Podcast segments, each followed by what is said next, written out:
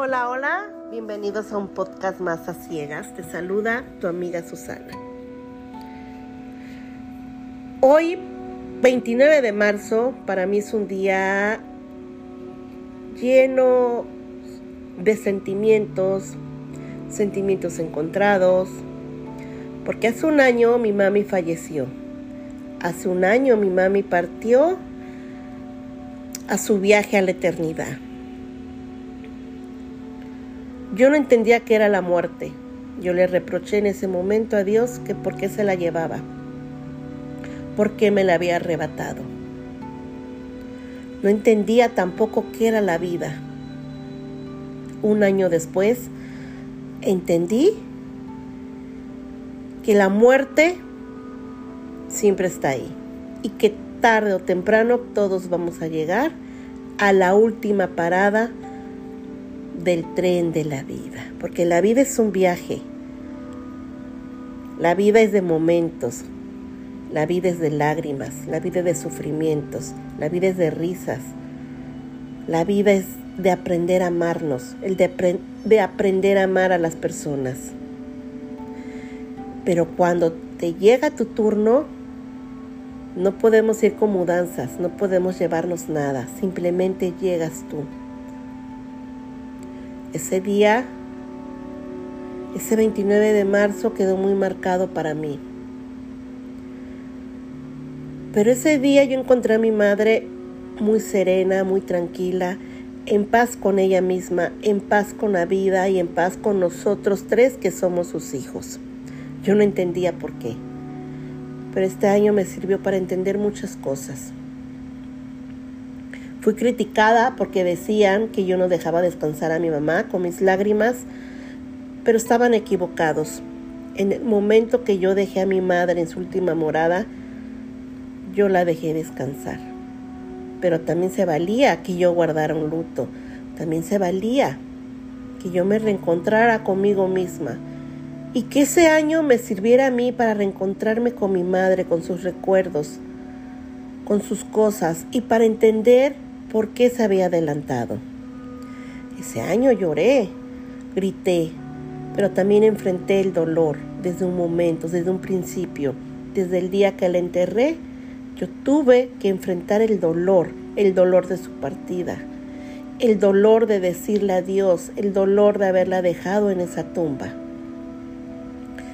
Hoy, a un año de esa fecha, estoy tranquila, estoy serena, estoy en paz conmigo misma, estoy en paz con ella y estoy en paz con Dios.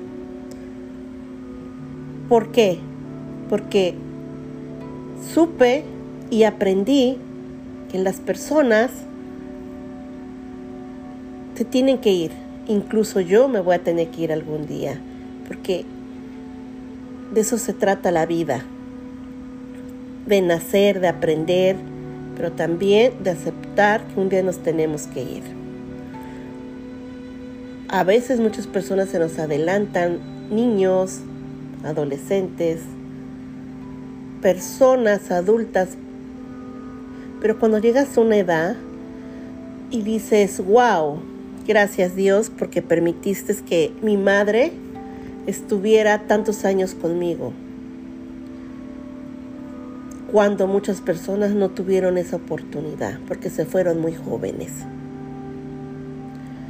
En este año aprendí a darle gracias a Dios que mi madre no haya sufrido, que mi madre no haya agonizado, pero sobre todo que tuvo la oportunidad de irse tranquila, sin rencor alguno, sin odio alguno, y que a donde quiera que está, ella está feliz ella también tenía derecho de abrir sus alas, sus alas a la eternidad, su vuelo a la felicidad. Recuerdo que en una ocasión ella me dijo, quiero ser un pajarito para volar muy alto y nunca detenerme. Hoy ella es un pajarito. Hoy entendí que ella no murió, al contrario, ella está más viva que nunca, porque ella es nuestras sonrisas, ella es nuestras aromas. Y cada paso que damos es ella. En cada mueca que hacemos es ella. Cada vez que entra un rayo de sol por mi ventana es ella. Cada vez que el viento sopla y mueve mis cabellos es ella. Cada vez que siento que la brisa roda por mis mejillas es ella. Ella simplemente trascendió, pero para vivir eternamente con nosotros. Nosotros somos ella. Ella es nosotros. Ella nos dio la vida a cada uno de nosotros tres. Ella estuvo ahí en nuestros primeros pasos. Ella estuvo ahí en nuestros fracasos, en nuestras caídas, en nuestras primeras lágrimas. Ella nos consoló. Llegó el momento que yo la tuve que consolar. Llegó el momento que yo la tuve que detener para que diera sus pasos. En el momento que la enterré, porque fue el día de mi cumpleaños, yo lloré y le pregunté a Dios que por qué me castigaba de esa manera. Hoy, un año después, entiendo que no fue un castigo. Fui privilegiada al tener esa oportunidad, el de estar con ella sus últimos ocho años de vida, el de estar con ella en su velorio y que tuve el privilegio de llevarla a su última morada, a su descanso eterno. Yo sé que hoy ella está muy bien, yo sé que ella está en mejor lugar y que en este momento ella está con sus seres queridos, con sus hermanos amados, con su madre amada. Dejó un gran dolor en mi corazón pero aprendí en este año que ella también merecía ser feliz, que yo no podía ser egoísta, seguir deteniéndola con mis recuerdos aquí. ¿Qué es lo que me hizo fuerte para llegar a esta fecha? El de entender la muerte, el de entender qué es la vida, pero sobre todo el de entender que ella no se fue, que al contrario, que ella vive para siempre con nosotros. Hoy, 29 de marzo del 2022, estoy tranquila, estoy serena y ese luto que guardé por un año me sirvió para mí misma, para encontrarme conmigo misma. Y sobre todo, aprendí a decirle adiós a mi madre.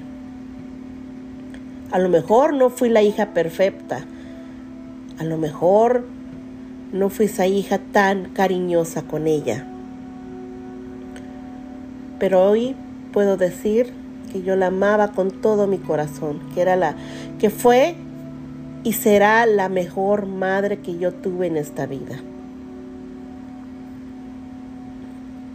Hoy, a un año de su partida, aún hay dolor.